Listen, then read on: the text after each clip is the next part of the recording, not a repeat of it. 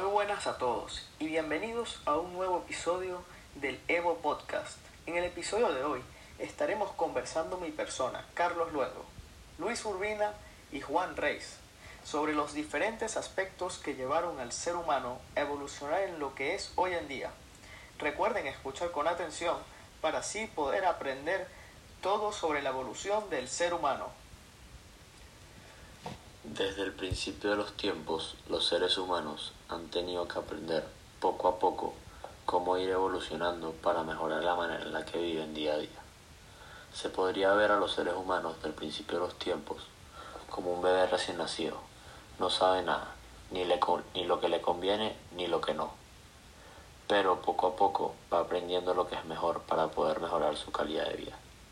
Hasta que eventualmente se convierte en un adulto y sabe todas estas cosas.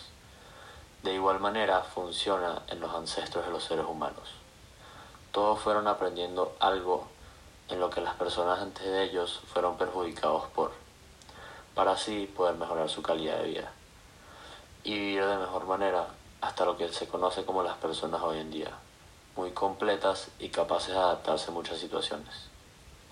Los seres humanos fueron capaces de mutar para poder adaptarse a diferentes condiciones, como las condiciones ambientales dependiendo de la zona en el planeta donde se ubicaban.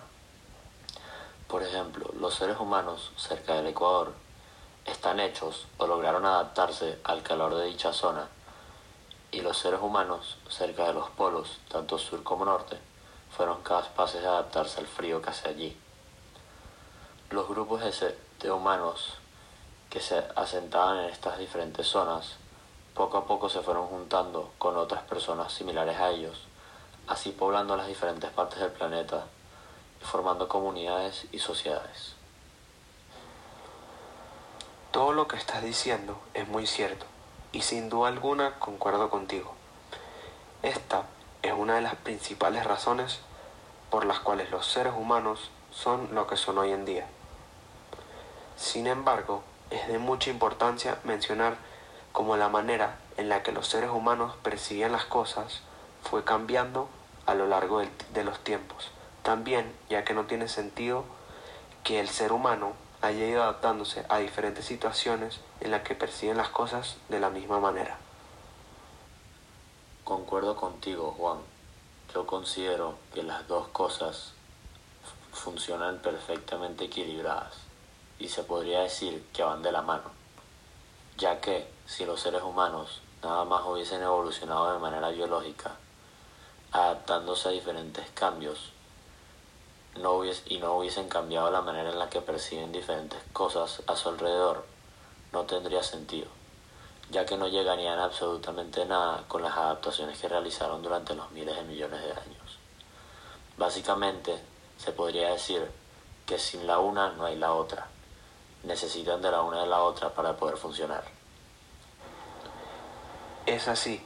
Y mientras más pasados los tiempos, los seres humanos más se dan cuenta de lo importante que era analizar el pensamiento de los seres humanos que los rodeaban, analizando lo que pensaba de su entorno y de sí mismos, llevándolos a cometer acciones basadas en lo que pensaban. Con el avance de la tecnología y la medicina, los seres humanos fueron descubriendo que había ciertos tipos de pensamientos que no eran normales ni sanamente correctos los cuales fueron catalogados como una enfermedad o trastorno mental.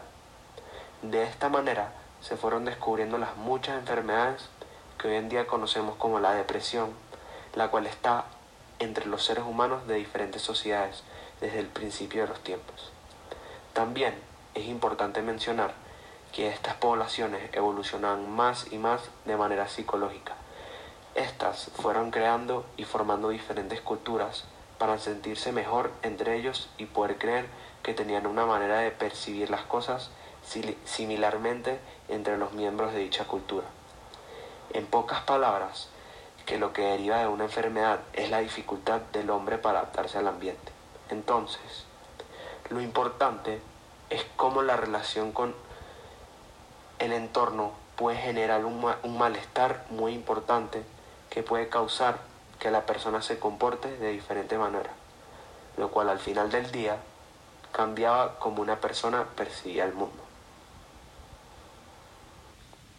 ya va, espera. Es importante la presencia de la, de la filosofía en todo esto, ya que mientras los seres humanos iban descubriendo más y más la capacidad que tenían de cuestionar y pensar las cosas que estaban sucediendo y estaban haciendo, más iban desarrollando y evolucionando de alguna manera su carácter filosófico, el cual va de la mano de todos los aspectos que llevaron a la evolución, a la evolución balanceada del ser humano que se ha comentado. Sí, es así.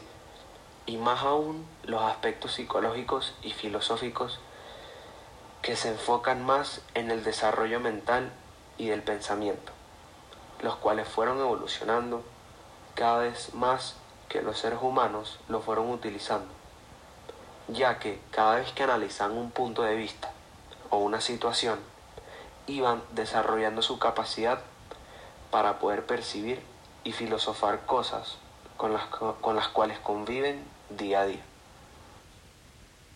Como ya fue brevemente mencionado, los seres humanos fueron desarrollando su manera de cuestionar las cosas mientras más iban cambiando, poco a poco fueron capaces de desarrollar un pensamiento crítico y fueron capaces de cuestionar todo lo que iban aprendiendo de sus ancestros.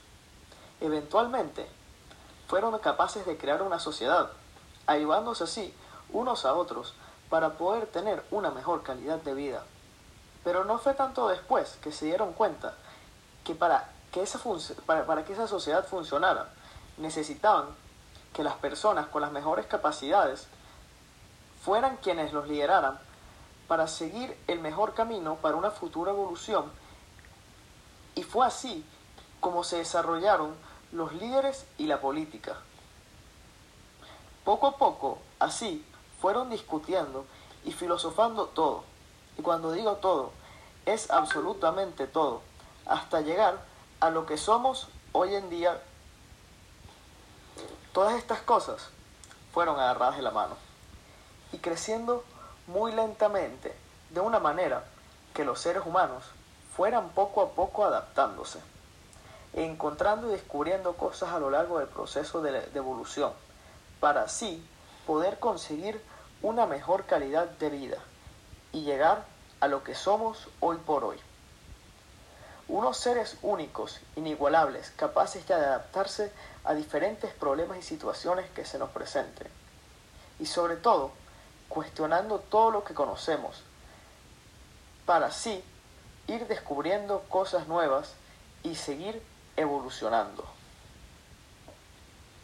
Lastimosamente, esto concluye el podcast de hoy. Muchísimas gracias por acompañarnos en este episodio de Evo Podcast. Esperamos poderles conversar acerca de otro interesante tema en un futuro muy cercano. Muchísimas gracias a todos otra vez y hasta la próxima. Semper Altius.